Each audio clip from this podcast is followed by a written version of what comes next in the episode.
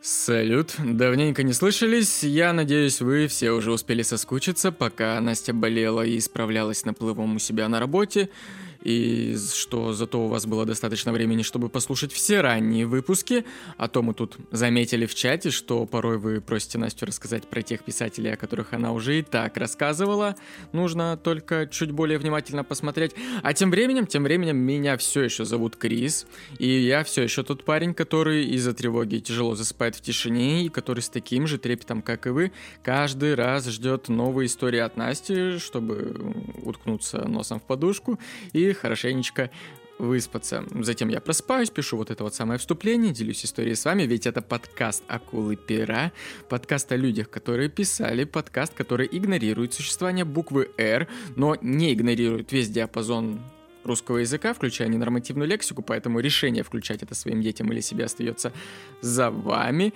Я лишь могу предложить заварить облепиховый чаечек, устроиться поудобнее и вместе послушать историю Бориса Пастернака.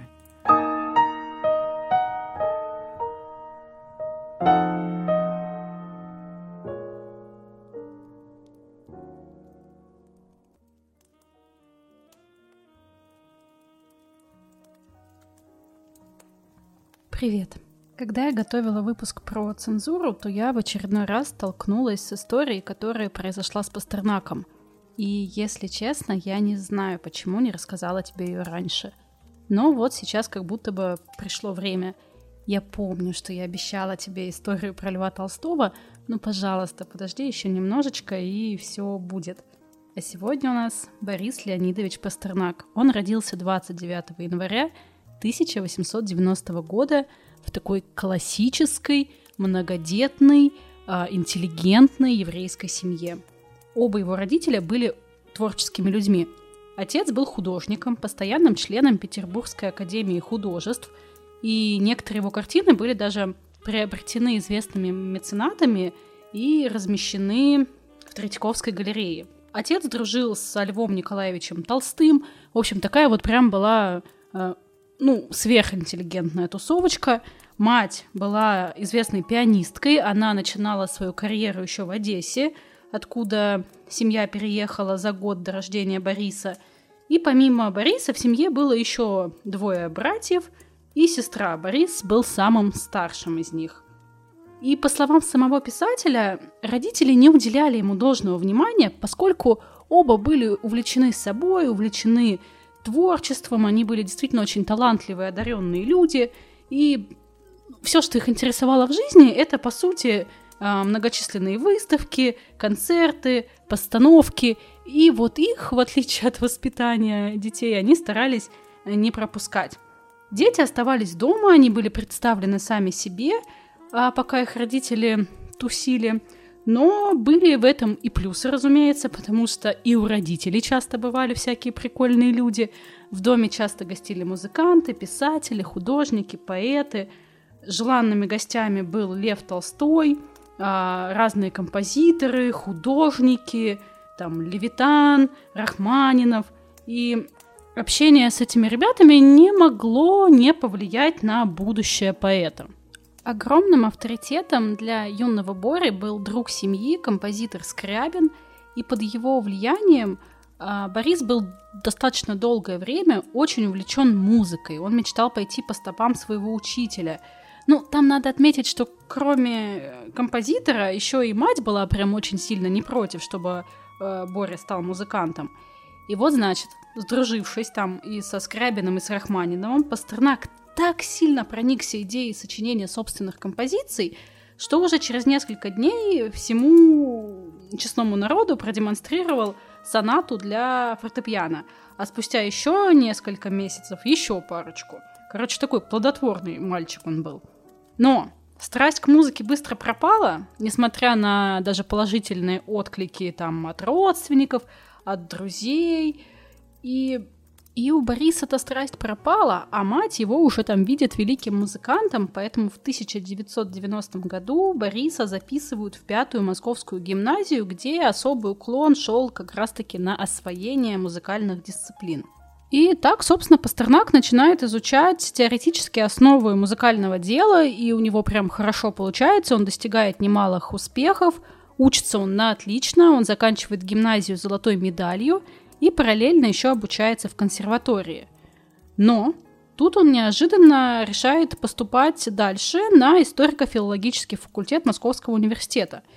Потому что, по его мнению, это бы помогло бы ему творить и сочинять по-настоящему сильные и глубокие стихотворения. Да-да, он не хочет быть музыкантом, потому что решает, что из него получится охуительный поэт. Вот. Он, он вообще, то есть там ему родители, Боря, ты должен стать музыкантом. Он такой, ну, да не, ну, я не знаю, я не хочу, я хочу стихи писать. Вот. И поступить на историко-филологический факультет у него не получается из-за достаточно высоких требований сразу по нескольким дисциплинам. В итоге а, вот близкий друг а, и композитор Скрябин советует Пастернаку поступать на юридический факультет того же университета, а проучившись год, спокойно перевестись на желаемое направление. У меня, кстати, тоже такой замут был в институте. И Пастернак прислушивается к совету друга и оказывается студентом юридического факультета, откуда через год переводится на историко-филологический. И он отлично, опять-таки, учится, у него по всем предметам блестящие оценки, плюс ко всему у него влиятельные родители, плюс он вообще такой из себя обаяшка. И летом 1912 года Борис Пастернак уезжает в Германию. В Германии он собирается слушать лекции по философии, строить успешную карьеру, быть крутым философом, но совершенно неожиданно он принимает решение таки стать поэтом, а не философом – Неожиданно для всех, но не для себя. И первая проба пера приходится на 1910 год. Его первые стихи написаны под впечатлением от поездки с семьей в Венецию, от отказа его любимой девушки, которой он делает предложение, она его отвергает. И один из его коллег пишет, что это были по форме детские стихи, но по смыслу очень содержательные – и девушку эту звали, которая его отвергла и которая повлияла вообще, мне кажется, ну, по крайней мере, дала толчок э, развитию Пастернака как поэта, звали Ида Высоцкая. И познакомились они еще тогда, когда Борис учился в старших классах вот своей московской гимназии. Он приходил в гости в семью известного богатого чая-торговца э, Давида Высоцкого, и ему нравилась не только вот, вот эта вот атмосфера э, богатства, жизнерадостности, которая царила в доме Высоцких, но и то, что в семье росли две девочки, две дочери Давида, это Ида и Елена. И Ида стала первой юношеской любовью Бориса, он помогал ей готовиться к экзаменам, по математике в частности. Вообще они дружили достаточно с самого детства, потому что Ида и ее сестра брали уроки рисования у отца Бориса. И самое прикольное, чтобы обучать Иду математике, ему приходилось изучать и свою гимназийскую программу, и ее, потому что у них расходились занятия, а он не мог себе позволить не помогать ей в учебе, потому что это был отличный повод э, провести с ней время. После возвращения из Германии Борис начинает э, уже так серьезно задумываться о карьере писателя. Он общается с э, бывшими вот друзьями, с литераторами, пытается себя найти э, вот в этих вот коллективах литературных, вступает в мусагет, в лирику, но достаточно быстро выходит, потому что они кажутся ему несерьезными. И, кстати, став э, студентом Московского университета, вот когда он уже так подрос, он все равно продолжает искать встречи с Идой, хотя он понимает, что она ему не пара, потому что она богатая, дочь крупного предпринимателя, а Пастернаки, они хоть и не были бедными, но они не имели никакого отношения к коммерции, и поэтому, ну, это как бы разные семьи, и рассчитывать на брак с девушкой из другого круга вообще не приходилось. Но он все равно делает ей предложение и получает отказ, причем достаточно грубый отказ. Ну и тут он не сдается, он провожает ее на поезд до Берлина. И сначала он просто идет за уходящим поездом, потом он начинает за ним бежать и в последний момент просто вскакивает э, в последний вагон на подножку. Э, кондуктор э, в шоке, проводник Ида выбегает, сует деньги, чтобы его пустили, а он без всего, он без денег, без документов, вот просто как шел, так, так и все. И они вместе едут э, день целый, и несмотря на то, что ее этот поступок поразил, она все равно дает ему понять, что замуж за него не пойдет. И, конечно же, его этот случай прям разбил. Он, когда приехал в Берлин, опять-таки там без денег, без документов, его никуда не селили никакие отели, он поселился в какую-то бомжатскую ночлежку и всю ночь там так и прорыдал. Ну, короче, он возвращается потом в Москву, начинает серьезно задумываться о карьере писателя. Он так и не забрал в университете диплом кандидата философии, потому что как раз-таки накануне экзаменов у него были опубликованы его первые стихи, он такой, да и в пизду, блядь, буду поэтом, все. Все, складывается как надо. И в начале 1910-х годов если ты помнишь, э, символизм э, терпит кризис, и молодые поэты, которые приходят, выбирают для себя новые литературные группы. Это, как правило, либо футуризм, либо акмеизм.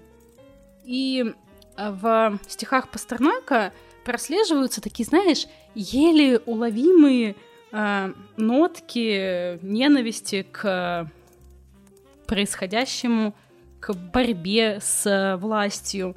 Такое вот что-то немножечко футуристичное.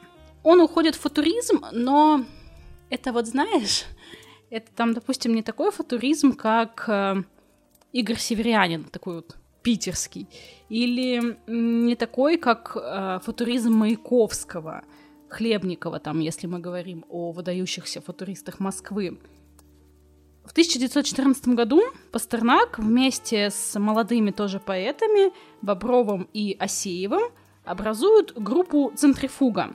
И позднее Пастернак, кстати, вспоминал, что он немножечко жалеет об этом, потому что все вот это вот создание центрифуги постоянно сопровождалось какими-то нескончаемыми скандалами, они никак не могли договориться.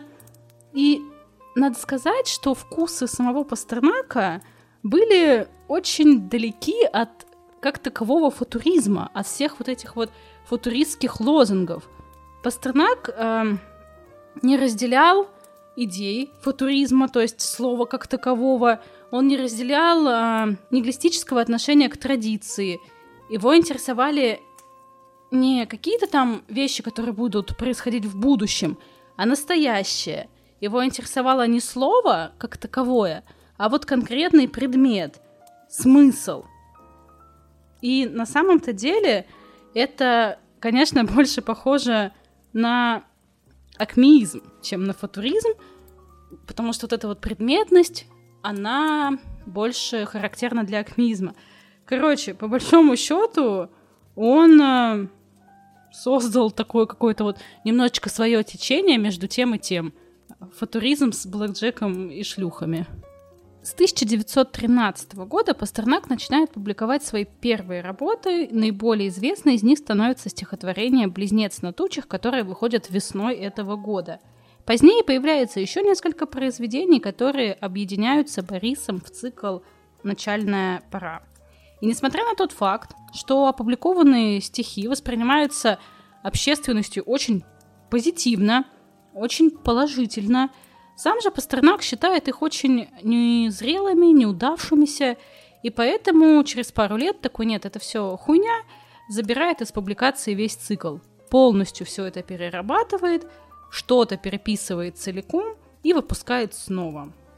И еще в этот момент происходит достаточно значительное событие в жизни Бориса. Он знакомится с Володей Маяковским. Летом 1914 года на одной из встреч, наверное, это уместно назвать батлом, а, где выяснялось, кто более футуристичен, одни футуристы или другие, Пастернак знакомится с Маяковским и на следующий день на Московском бульваре слышит в авторском чтении трагедию Владимир Маяковский. И этот день Борису тоже запомнится навсегда, потому что вот как он говорил об этом – Вернувшись совершенно потрясении тогда с бульвара, я не знал, что предпринять. Я осознавал себя полной бездарностью. Если бы я был моложе, я бросил бы литературу. Но этому мешал мой возраст. После всех метаморфоз я не решился переопределяться в четвертый раз. Почему в четвертый? Ну, сначала он думал, что он станет музыкантом, потом философом, вот решил, что стал нет поэтом, и, ну да, в четвертый раз как-то выбирать себе новые занятия на жизнь уже, ну, такое себе. В 1916 году вышел сборник «Поверх барьеров», и зиму и весну 2016 года Пастернак проводит на Урале в Пермской губернии в поселке Всеволода-Вильва. Дело в том, что он принял приглашение поработать э, в конторе управляющего химическими заводами помощником по деловой переписке. И все это тоже отразилось на его судьбе, на его восприятии жизни. Он там очень многое повидал, на разное посмотрел. Опять-таки, революция вот-вот настанет. Есть мнение, что прообразом э, города Юрятина из «Доктора Живаго» является как раз-таки город Пермь. Если говорить о революции, то Пастернак принимает революцию, он молодой, так же там как Блок или как Маяковский, он слышит вот эту вот э, музыку революции, полностью вдохновляется в моменте. И в конце 1917 года Пастернак возвращается в Москву с завода и как раз-таки переживает в городе все прелести после революционной вот этой вот всей движухи. И, естественно, он в шоке, как и все. Но надо сказать, что ты же помнишь э, в моем рассказе про Блока, как э, Саня переживал вот эти вот сложные моменты, когда он осознал, что что-то он проебался. А, вот Пастернак все эти трудности бытового характера переживает достаточно легко, с какой-то такой слабоумием и отвагой. А, он, во-первых, чуть-чуть помоложе, чем Блок, и, во-вторых, как-то вот он поживее, что ли. Он такой, ну, подумаешь, жрать нехуй, да и ладно, типа, найдется. Кстати, э, раз мы тут уже заговорили про других авторов, очень интересный момент. У Пастернака был прям открытый конфликт с Сережей Есениным. Дело в том, что Сереже не нравилось творчество Пастернака. И они постоянно, когда встречались, они на этой почве ругались, очень открыто конфликтовали, и однажды даже пиздиться начали — об этом есть э, воспоминания Катаева, в которых Есенина он э, называет королевичем, а Пастернака мулатом. Королевич совсем по-деревенски одной рукой держал интеллигентного мулата за грудки, а другой пытался дать ему в ухо, в то время как мулат, по ходячему выражению тех лет, похожий одновременно и на раба, и на его лошадь с пылающим лицом, в развивающемся пиджаке с оторванными пуговицами, с интеллигентной неумелостью ловчился ткнуть королевича кулаком в скулу, что ему никак не удавалось. Ну а ты что думал, что Сережа только с Володей ремсил? Нет. Короче, в 1921 году родители Пастернака, его сестры покидают навсегда советскую Россию, потому что жить там становится невозможно, за них вписывается Луначарский, и сначала они переезжают в Берлин, а потом, когда к власти приходят нацисты, в Лондон – и в этот момент начинается активная переписка Пастернака с ними и вообще в целом э, с русскими иммигрантами, в частности с Мариной Цветаевой. И надо сказать, что это был просто потрясающий, яркий роман. Роман по переписке. Они, я помогла сказать, что они так никогда и не виделись, но нет, они виделись. И сейчас чуть позже об этом расскажу. Роман длился 14 лет, и первое письмо написал Пастернак, а, написал под впечатлением от сборника стихов Цветаевой, он и такой, блядь, заебись. Она в Чехии, он в России, до этого они виделись, но так, очень мельком, пару раз, и никто из них этим встречам абсолютно никакого смысла не придавал. Пастернак восхищался не только творчеством Марины, он восхищался ей самой, ее независимостью, от власти, от общества, от всего, от чьих-то мнений. И то, что он этими чертами не обладает, то, что он достаточно там зависим от власти, что ему важно чужое мнение. И ему всегда казалось, что он вот живет немножечко как будто бы не свою жизнь, на что-то соглашается. И, и в Марине вот его привлекала вот эта вот свобода. В письмах друг другу они как раз-таки восполняли то, что им не доставало в реальности. Там были объяснения в любви и поиски возможности встретиться, и Цветаева хотела назвать сына Борисом, и э, Борис даже был женат, когда переписывался с Цветаевой, и ничего вот этот роман не могло остановить, и однажды они встретились в Париже, и это было самое плохое, что произошло в их жизни. Ну, то есть они встретились, э, разговор не ладился, они понимали, что как бы в жизни они вообще не такие, как в переписке. И все, собственно, Борис э, вышел и больше не вернулся к Марине Цветаевой. Но когда она приехала в Москву, он ей там и помогал, и давал ей заказы.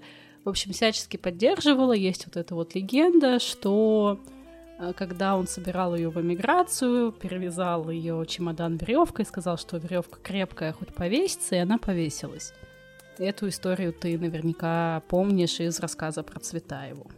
В 1922 году э, Пастернак и сам получает разрешение на поездку за границу, э, посещает Марбург, переиздает в Берлине вышедшую сначала в Москве книгу «Сестра моя жизнь» и надо сказать, что он прям приобретает популярность. А, в обзоре Брюсова он вместе с Маяковским упоминается в числе поэтов-футуристов, значение которых выходит далеко за пределы одной только школы. Вот как про него говорили.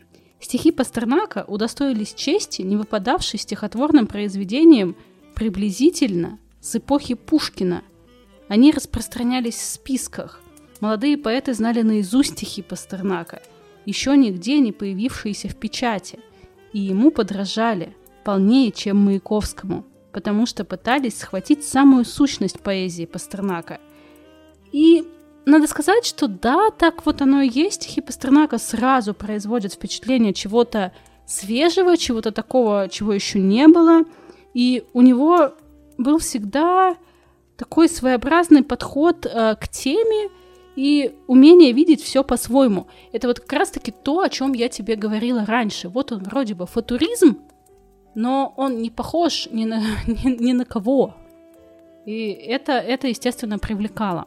В 1922 году он познакомился с девушкой, со своей будущей женой, с Евгенией Лурье.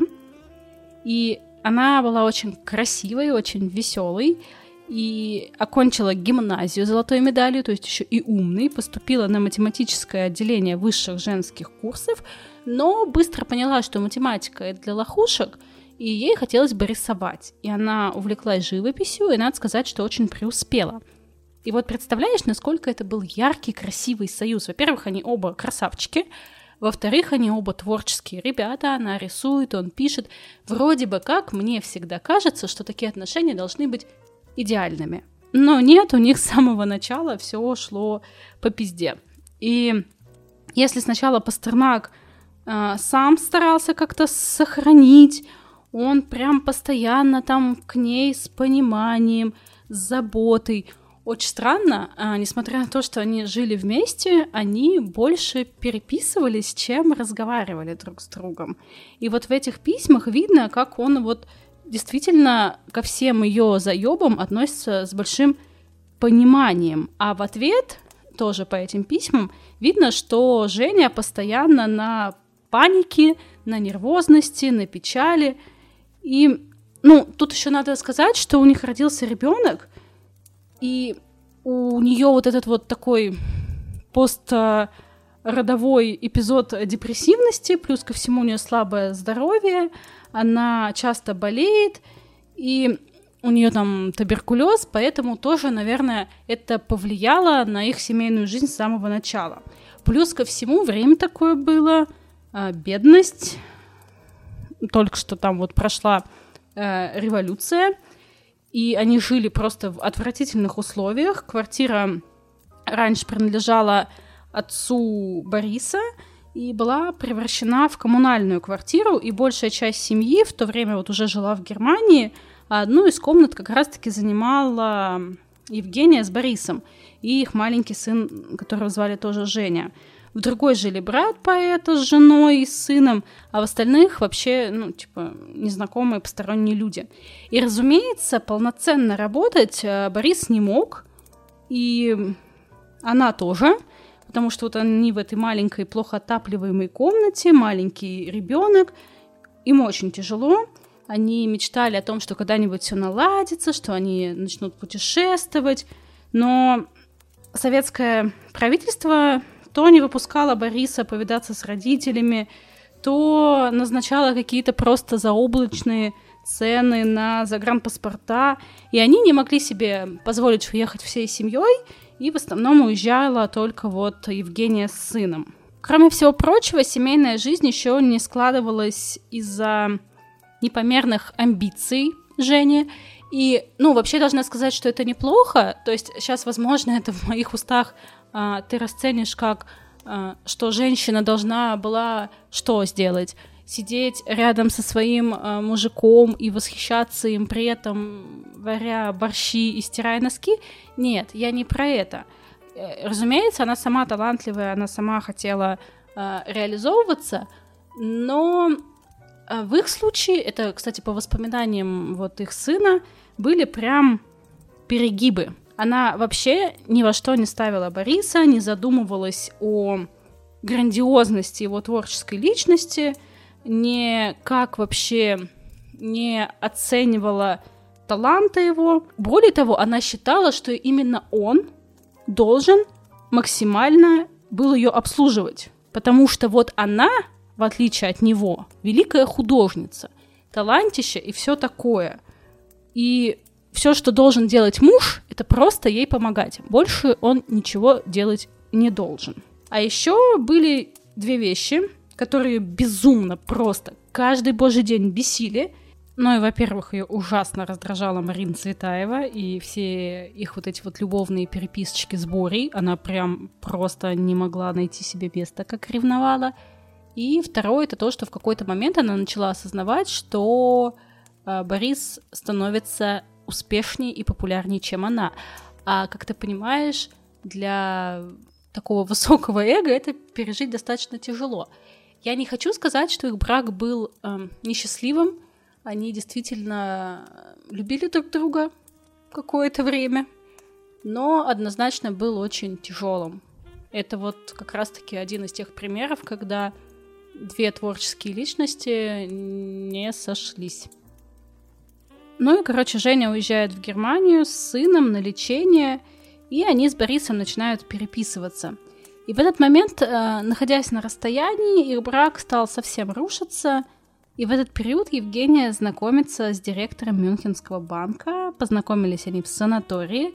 Звали его Пауль Фейхтвангер, и он прям потерял голову, когда увидел Женю.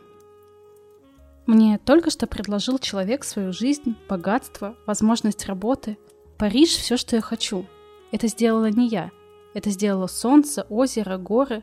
Быть может, моя постоянная печаль о нашей жизни и желание другого меня утешить.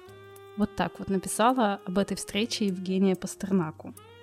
И предложение, естественно, было отвергнуто, но то, что его сделал такой э, непростой мужчина, э, богатый, красивый, успешный, резко изменило самооценку Жени, да и на самом деле Пастернаку-то тоже польстило.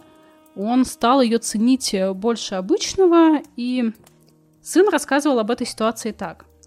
Здесь, наконец, неожиданно проявились яркие свидетельства маминого живого неисчерпаемого чувства, ставшие радостью и для нее, и для отца. То есть сам факт вот встречи и факт отказа от столь выгодного предложения значили достаточно много для их обоих. И когда она мысленно себе даже представляла вот эту вот красивую, э, богатую жизнь с другим человеком, она внезапно поняла, что ей дороже ее любимый муж. И вообще надо отметить, что за всю свою совместную жизнь и Борис, и Евгения не всегда хранили друг другу верность. По слухам, Женя даже с Маяковским успела поебаться, причем э, она там поехала праздновать Новый год, пока Борис остался дома с маленьким ребенком, и потом они вместе прям с Маяковским приехали к ним домой. Ну, Володе как бы вообще не привыкать приезжать домой к семейным парам. Ну и, в общем-то, после того, как э, Евгения вернулась в Москву, они с Борисом прожили э, несколько действительно счастливых, гармоничных лет, но их брак все равно не оказался долгим, потому что в 1930 году во время совместного отдыха на даче с семьей пианиста Генриха Нейгауза Борис Пастернак страстно увлекся его женой. Жену звали Зина, и она была безумно влюблена в музыку и в своего мужа. Он был профессором консерватории, и он такое вытворял за роялем, такое делал своими пальцами, что она даже не заметила, как оказалась за ним замужем и родила ему двоих детей. И вот, значит, с ними и еще с одними чуваками подружились Пастернаки, и всей большой компании после концертов заваливались друг к другу, пили, ели, танцевали. И надо сказать, что Борис сразу понравился Зине, его стихи понравились поменьше, и совсем не понравилась его жена. Они были прям максимально разными, и Зина как-то сразу так немножечко с небольшой неприязнью относилась э, к Жене. Пастернак сразу понял, что он встретил женщину, которую он просто не имеет права упустить, потому что первое, что он почувствовал, это то, что рядом с ней очень хочется жить, и не просто жить, а прям творить. Она его безумно вдохновила — и когда они сняли дачу вот под Киевом в Ирпене, там Зина его, собственно, сразила окончательно, потому что он увидел, как она босая, растрепанная утром мыла пол на даче, который был и так чистым, как она собирала хворост, как она э, управлялась с ведром, с водой, а вечером играла в четыре руки с мужем. И это у него вообще не укладывалось в голове. Как она, такая вот хозяйственная, которая делает по дому все, потом вечером садится за фортепиано и играет вместе с мужем. Его это пиздец как восхитило. И это были действительно удивительные отношения. Через них Пастернак открылся совсем по-другому. Его творчество стало каким-то более мягким, более родным. И, ну, это вот тот момент, когда очень многое можно сказать о творчестве поэта по тому, какая у него женщина.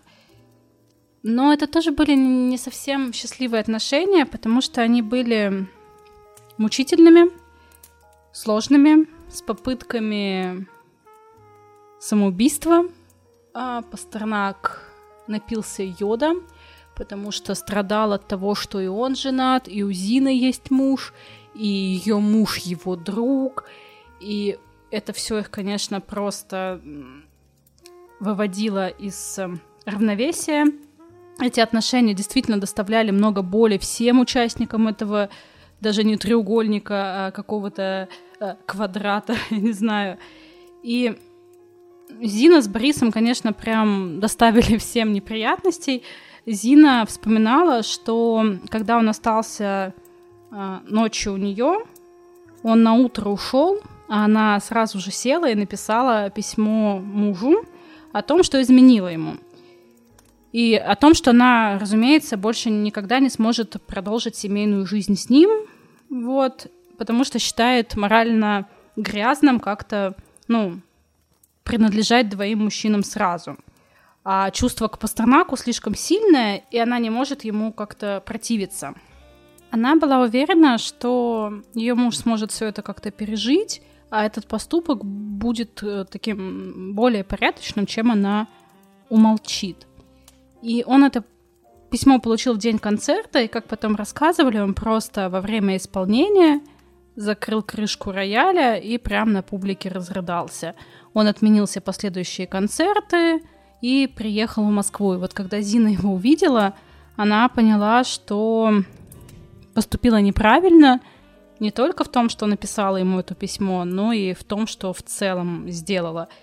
И вот эти вот метания продолжались достаточно долго, только через два года Зинаида и Борис поженились, и семейная жизнь началась в той же вот маленькой коммуналке, и Зинаида справлялась, она, как и прежде, сразу же принялась за наведение порядка, создание уюта, и Пастернак был в восторге, его это действительно очень сильно восхищало, особенно на фоне своей прежней неустроенной жизни. Он наконец-то мог спокойно работать. И надо сказать, что его карьера прям пошла в гору. В начале 30-х Пастернака признала власть, а, его считали чуть ли не лучшим поэтом Союза. Сборники его стихов переиздавались ежегодно. В 1934 году он выступает с речью на съезде Союза писателей. Считается прям лучшим поэтом. В 1935 году он отправляется в Париж на Международный конгресс писателей. Правда, в поездке у него происходит нервный срыв. Он жалуется на бессонницу, на расстроенные нервы, на тревожность. Это, кстати, была его последняя поездка за границу. Ну и на основе опубликованных данных, опять-таки из переписки Пастернака и Цветаевой, есть мнение, что нервный срыв мог у него случиться по нескольким факторам. Во-первых, это общественная литературная ситуация в стране, которая требовала от него какой-то особой официальной идеологии, которая требовала от него отказаться от э, своей какой-то вот лирической стороны. А, это еще и то, что семейное положение у него было такое достаточно скользкое, и он тут э, в Париже на антифашистском конгрессе, когда его родители живут в стране, где фашизм набирает популярность, это им могло навредить. И вся его речь была больше похожа на то, что он вот прям такой, знаешь, заложник э, всех режимов мира, пытается отвести удар от себя, от э, родственников, но при этом ему еще как-то надо высказаться. Ну и понятно, что нервы просто не выдержали. В этом же году э, арестовывают сына и мужа Ахматовой, и Пастернак за них вступается. Он пишет э, письма Сталину с просьбами освободить, и их освобождают. Пастернак на самом деле вообще много за кого вот так вот впрягался. И в благодарность Сталину в декабре 1935 года Пастернак отправляет э, подарок, книгу с переводами лирики грузинских поэтов. И в сопроводительном письме он, собственно, благодарит за такое скорое, молниеносное освобождение родственников Ахматовой. В 1936 году выходит публикация двух его стихотворений, в которых он восхищается Сталиным – Несмотря на все это старание, власть э, не смогла простить Пастернаку вот это вот его заступничество за родных Ахматовой, а также за защиту Гумилева и Мандельштама. И в 1936 году из лучшего советского поэта он становится практически никем, его отстраняют от литературной жизни, его обвиняют в отдаленности от жизни, его обвиняют в ошибочном мировоззрении, начинают подозревать о том, что он а, шпион и во всех остальных смертных грехах. Ты вообще выкупаешь, что произошло в этот момент? Это просто что-то на грани с безумством, мне кажется. Очень хорошо, что кроме писательства у Пастернака еще отлично получались переводы, и он действительно получил известность как мастер перевода зарубежной поэзии. В конце 30-х годов, когда вот, собственно, его перестают издавать, и у него не остается каких-то средств к существованию, он как раз-таки начинает так плотненько заниматься переводами. И к переводу Пастернак действительно относился как к самодостаточному художественному произведению – и он подходил к работе с особой тщательностью, он старался сделать ее прям максимально идеально. И над переводами он начинает работать в 1936 году на даче в Переделкино. И да, его труды действительно считают э, прям наравне с э, оригиналами великих произведений.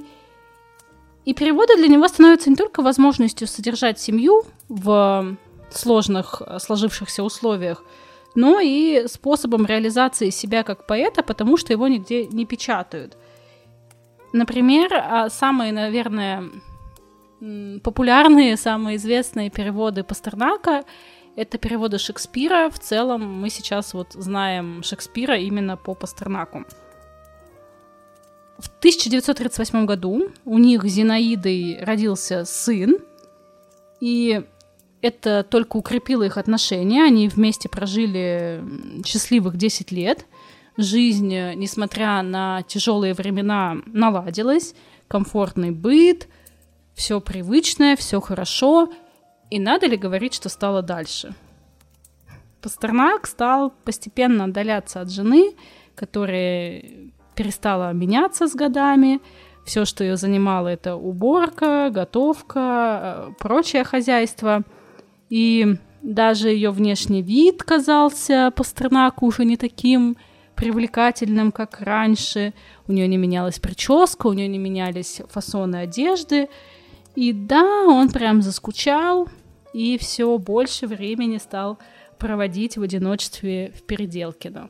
Начало Великой Отечественной войны Пастернак как раз-таки застает э, в Переделкино. Он иногда выезжает в Москву, дежурит на крыше дома. И о первых месяцах войны он вот что рассказывает. «Я дежурил в ночи бомбардировок на крыше 12-этажного дома. Свидетель двух фугасных попаданий в это здание в одно из моих дежурств. Рыл блиндаж у себя за городом и проходил курсы военного обучения, неожиданно обнаружившие во мне прирожденного стрелка – и в эти же дни Борис Леонидович э, написал цикл стихов, который назывался «На ранних поездах», который был напечатан, что удивительно, потому что, ну, как я тебе уже говорила, его стихи не издавались. И в октябре 1941 года, когда немцы уже подходили к Москве, из столицы спешно всех эвакуируют в Казань, в Ташкент. Это ученые, писатели, режиссеры, известные артисты – и, приехав в Чистополь, Борис пытается устроиться истопником в детдоме, потому что ему нужно кормить семью. Но получается все получше.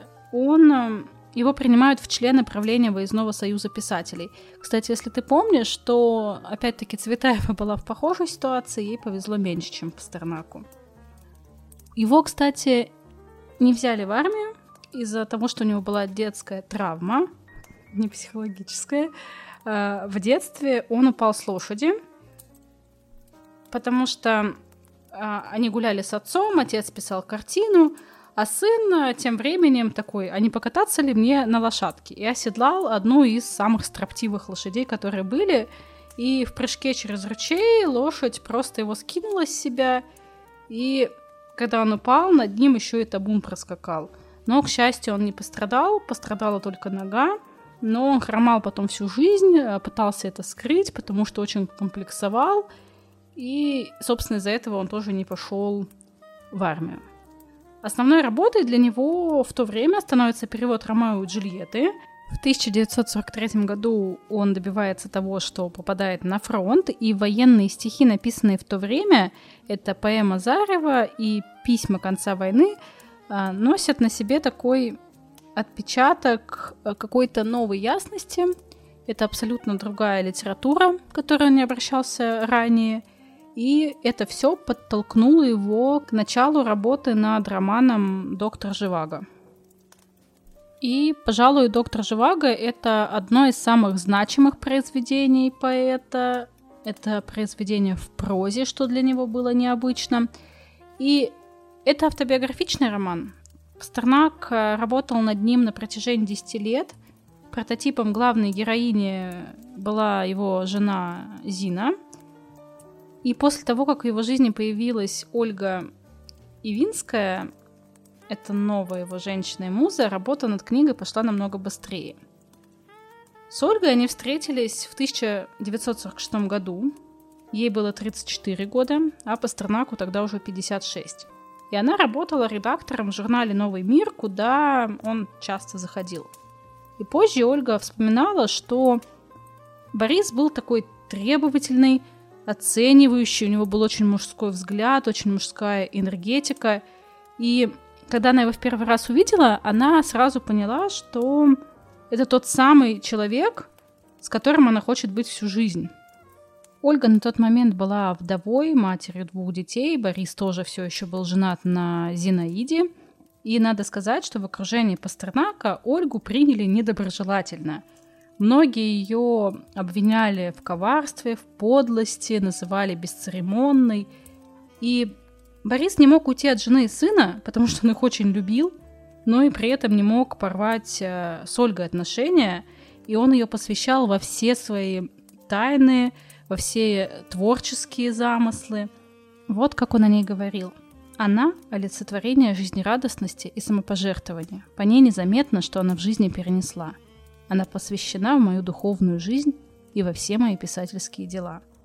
И несколько раз он пытался от нее уходить, но каждый раз возвращался. И расставания были достаточно печальными. Он говорил, что он не имеет права на любовь, что все хорошее, что для него было, теперь не может с ним случиться. И он прям, ну, действительно страдал.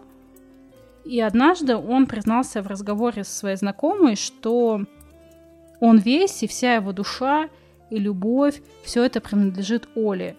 А Зине остается один декором, но пусть он ей останется, потому что что-то ей должно остаться, что он ей очень сильно обязан. И надо сказать, что для Оли эти отношения действительно были непростыми, и испытания, которые выпали на ее долю, это что-то тоже такое. В 1949 году ее арестовали и предъявили обвинение в том, что она якобы готовила побег за границу с Пастернаком. На допросах ее подвергали ужасным пыткам, ее заставляли признавать, что поэт работает на английскую разведку – и после одного из таких допросов она потеряла ребенка. На тот момент она была беременной на шестом месяце.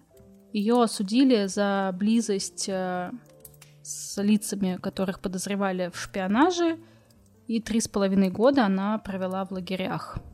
Все это время Пастернак заботился о ее детях, он больше ничем не мог ей помочь, он очень переживал из-за этого, он говорил, что ее посадили из-за него, как самого близкого человека – чтобы под э, мучительными пытками и угрозами на допросах добиться от нее достаточных оснований для судебных преследований самого Пастернака. И он считал, что ее геройству и ее выдержке он обязан жизнью и тому, что его в те годы не трогали. В 1953 году ее освободили, и после этого их роман вспыхнул с новой силой. В 1955 году Пастернак закончил работу над доктором Живаго, и ни одно советское издательство не решилось на публикацию романа. И изначально все это задумывалось как такой легкий авантюрный рассказ о жизни, но из-за личных переживаний Бориса, из-за того, что происходило вот с интеллигенцией в начале 20 века, все это превратилось в такой достаточно глубокий, большой роман – и повествование романа начинается от начала века и заканчивается Великой Отечественной войной. Названия книги по мере ее написания менялись. Сначала она называлась «Мальчики и девочки», затем «Свеча горела» и «Смерти нет». И на примере судьбы главного героя автор попытался ответить на вечные вопросы существования человека, о тайне жизни, о любви, о предательстве. Ну, короче, вот вся вот эта вот классика – Доктор Живаго — это, пожалуй, такое второе «я» самого Пастернака. Это поэт, это философ, чья жизнь разрушена войной и любовью к женщине Ларе, жене революционера. Это произведение о русской интеллигенции, о России, о русской душе. И проходя по дорогам жизни, доктор становится свидетелем всего – межклассовой борьбы во время революции, ужасных картин э, на фронте, э, разложения армии, массового дезертирства, полной вообще разрухи, голода, безысходности. В общем, всего того, что действительно в тот момент окружало Пастернака. И его тонкая натура сделала его уязвимым перед жестокостью, перед беспощадностью власти, большевиков. И скитаясь по России, он не смог взять под контроль всю эту ситуацию, свою судьбу, и умер от нищеты. Кажется, я тебе проспойлерила роман. Вот, но если ты не читал, все равно почитай, потому что сюжет это одно, а вот то, как он раскрывается, совсем другое. И книгу Союз писателей принял прям в штыки. И известный литератор Иммануил Казакевич заявил, что, оказывается, судя по роману, Октябрьская революция — это недоразумение, и лучше бы ее не делать. Вот так неожиданность. Главред самого популярного журнала «Новый мир» Константин Симонов отказал в публикации со словами, что нельзя давать трибуну Пастернаку. И, получая отказы один за другим, он понял, что в Союзе он это не напечатает. И он передал черновики рукописи итальянскому литературному агенту Серджио де Анджело, и он прекрасно понимал, что за этим последует. «Вы меня пригласили взглянуть в лицо собственной казни». Такими словами он тогда описал свое решение. И впервые книга была опубликована в Италии в 1957 году, и ее выход наделал очень много шума по обе стороны границы. ЦРУ сочли роман отличным средством антисоветской пропаганды и бесплатно раздавали его туристам на выставке всемирной в Брюсселе – по тем же причинам, кстати, МИД Британии финансировал издание доктора Живаго на языке фарси. Но если на Западе романом восхищались и спешно там готовили к публикациям в разных странах, переводили на все языки, то на родине на писателя обрушился не то чтобы поток критики, а прям шквал ненависти. Причем, а, помимо там власть имущих обличителей, которые не понимали и там не принимали это произведение, на него еще обрушилась критика коллег. Иногда даже тех коллег, там, кому он помогал. Это Анна Ахматова, это Корней Чуковский и, вообще многие другие, они приходили к нему на чтение романа и такие, ну, блядь, Борь, говно. Чуковский говорил, что при всей прелести отдельных кусков – главным образом относящихся к детству и к описаниям природы, весь роман показался посторонним, сбивчивым, далеким от моего бытия, и слишком много в нем не вызывало во мне никакого участия. Если бы Чуковский бы сидел сегодня, он бы такой, ой, что Бор не откликается вообще.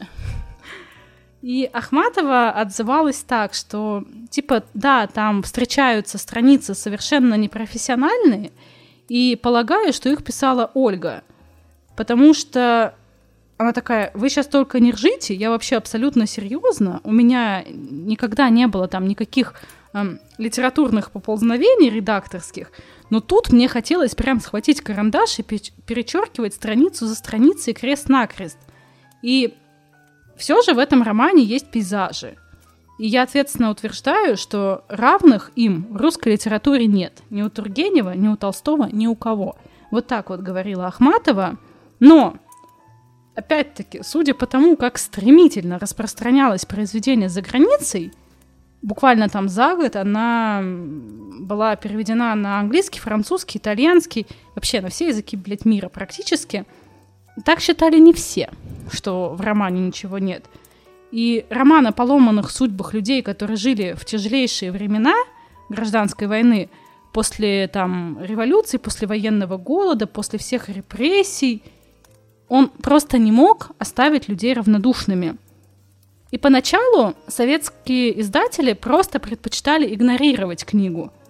И Пастернака тоже игнорировать. Но ситуация стала стремительно накаляться после того, как Бориса номинировали на Нобелевскую премию, и 23 октября 1958 года Борис Пастернак стал вторым после Бунина писателем-лауреатом из России, и в тот же день Президиум ЦК КПСС принял постановление о клеветническом романе Бориса Пастернака. По всей стране стали проводиться якобы добровольные собрания трудящихся, на которых писателя просто хуесосили, поливали грязью с ведер, со страниц газет писали, что Пастернак согласился исполнять роль наживки на ржавом крючке антисоветской пропаганды. В общем, вот эту вот всю хуйню и называли присуждение Нобелевки шумихой реакционной пропаганды вокруг литературного сорняка. А, партийная группа правления а, Союза писателей потребовала выслать э, Пастернака за границу. Это требование стало звучать абсолютно со всех сторон. Собрание трудящихся, открытые письма в газеты, э, признанные литераторы. Все требовали, чтобы он уебывал из Союза нафиг. Там еще и с физиками неприятная история получилась, потому что в том же году трое советских физиков, э, Черенков, Франк и Там, также получили Нобелевскую премию за открытие и истолкование эффекта Черенкова. И 29 октября 1958 года в газете «Правда» появилась статья от имени физиков, в которой говорилось о достойном решении Нобелевского комитета по физике – и о подлом поведении Комитета по литературе, которое присудило премию отребью человечества. Однако не все физики в СССР придерживались подобных взглядов, и кто-то прям, когда читал эту статью, приходил в ярость и говорил, что надо объяснить Борису Леонидовичу, что не все так думают, что не все физики говно, что это вот просто какие-то отдельные пидорасы – и они собрались, короче, группа физиков, и поехали в Переделкино, чтобы заверить Пастернака, что настоящие физики так не считают. Кстати, были достаточно большие проблемы, чтобы найти людей, которые согласились бы поставить свою подпись под э, вот этой вот статьей, с которой они поехали, потому что, например, э, академик э, Лев Арцимович отказался подписывать ее со словами, что не может критиковать то, что не читал. Типа, дайте мне доктора Живаго, я почитаю и сам решу, что книга там стоит чего-то или нет. Притом остальных это, конечно же, не смущало, и чтобы ты понимал, практически все публичные критики книгу тоже не читали. Ну, как минимум, потому что ее не было на русском. И те, кому Пастернак передавал рукописи и делился отрывками на читательских вечерах, конечно, знали, о чем речь, но таких людей было очень мало. Остальным, чтобы сделать выводы, этого нафиг и не надо было.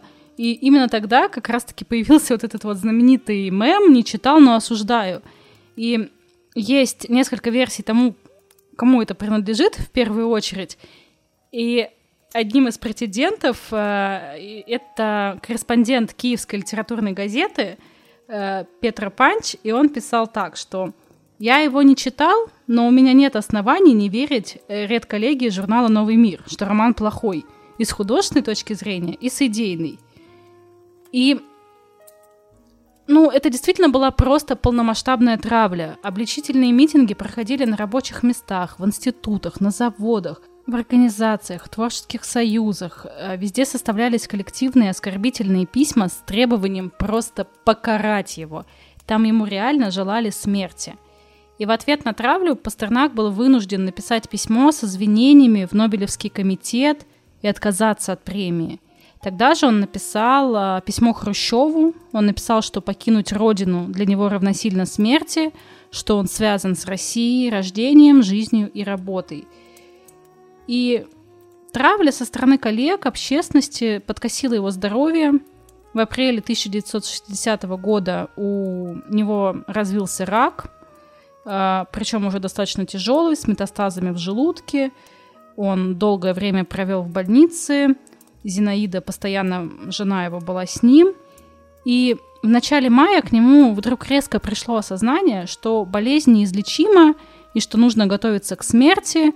И 30 мая 1960 года его не стало. Его роман «Доктор Живаго» на родине прочитали только в 1988 году, через 33 года после его написания – он был впервые напечатан в первом и четвертом номерах журнала «Новый мир» за 1988 год. А год спустя, почти через 30 лет после смерти поэта, медаль и диплом были вручены его сыну. И знаешь, что я уже говорила, что романы его хуесосили, но не читали? Иронично то, что сам Никита Хрущев спустя время, когда прочитал произведение – то не нашел в нем абсолютно ничего криминального. Ну, не ирония ли это, блядь, судьбы? И еще один интересный факт, о нем мало кто знает, но издание доктора Живаго было проиллюстрировано рисунками отца Бориса Пастернака, Леонидом Пастернаком, и я тебе их обязательно покажу. А сейчас спокойной ночи. Недавно в другом подкасте, который делает Настя, гостья выпуска высказывала свое мнение о том, что не у каждого человека есть какое-то прям великое предназначение, но так или иначе оно есть у каждого. У условной там Анушки, да, предназначением было раслить то самое масло в нужное время, в нужном месте, тем самым запустив цепочку событий. У всех по-разному. Кто-то всю жизнь ищет свое предназначение, но может совершенно не заметить, что он его уже на самом-то деле исполнил например, спас тонувшего ребенка в реке, который там в будущем должен стать врачом, который изобретет новую важную для человечества сыворотку, и это будет уже предназначение вот этого самого ребенка. Так вот, как по мне, сколько бы раз я не слушал про историю Пастернака, что по касательной в других биографиях, что вот сейчас, мне все время кажется, будто высшее предназначение Бориса было не столько в том, чтобы быть поэтом, а в том, чтобы с помощью этого и с помощью своего вот этого вот дипломатичного умения лавировать между зубастым режимом и интеллигенцией помогать вытаскивать очень хороших людей из задницы, буквально спасая их от ссылок, а может даже и от расстрелов. Ну и, разумеется, предназначение вручить Марине ту судьбоносную для нее веревку. От того мне как-то еще тяжелее представлять, как он, человек, который смог допиздеться за стольких своих корешей, не смог спасти свою любовницу, и как он вообще вот сидел и выл от собственного бессилия. У меня бы крыша поехала, ей-богу. И мне интересно, что, что вы думаете на этот счет. Как, как вы думаете, в чем было предназначение Пастернака и было ли оно вообще? Приходите пообщаться со мной и с Настей в ее уютный телеграм-канал с чатом. Пишите там свое мнение. А, Настя там лично встречает всех гостей 24 на 7, а, потому что канал «Продленка с Настей» — это, пожалуй, самое уютное и не снобское сообщество людей, любящих литературу, но не душнящих по этому поводу во всем телеграм-канале. Там же вы найдете дополнительные материалы к этой истории. И если вы, например, считаете, что Настенька хорошо постаралась, собрав материал, и вы настолько хорошо поспали, что думаете оставить ей чаевые, то сделать это можно буквально в два нажатия в сервисе чаевых по ссылке в описании. Сервис принимает абсолютно любую, даже самую маленькую сумму, так что можно скинуть Насте даже на пирожки, а в комментарии указать на пирожки с какой конкретно начинкой вы, вы хотите, чтобы она купила. Ну, а если вы вдруг уже послушали все выпуски пока, пока Насти не было, и, может быть, даже послушали их на два раза, и хотите еще, то это самое время, думаю, открыть для себя десятки бонусных выпусков про десятки других известных авторов. Там, от Стивена Кинга до Гоголя. Там еще и про Фрейда есть, еще и про Ленина есть, там много-много-много всего. Все это можно найти на одной из удобных для вас площадок. А, бонусные выпуски есть на Soundstream, они есть на Бусти, ВК Донат, и есть даже специальный закрытый телеграм-канал с бонусниками. Это, кстати, хороший выбор для тех, кто из Европы или США, ведь там принимают вообще любые карты. К тому же доступ к бонусным выпускам стоит дешевле, чем бутылка вина. Принесет она явно больше приятных вечеров для вас, а Настя, она поможет продолжать делать этот подкаст. Ссылки на все, вообще на все. На все, на телеграм-канал, на, на сервис чаевых, на бонусники, на все площадки с бонусниками, даже на инстаграм Настеньки будут в описании. Ну а мы с вами, разумеется, услышимся.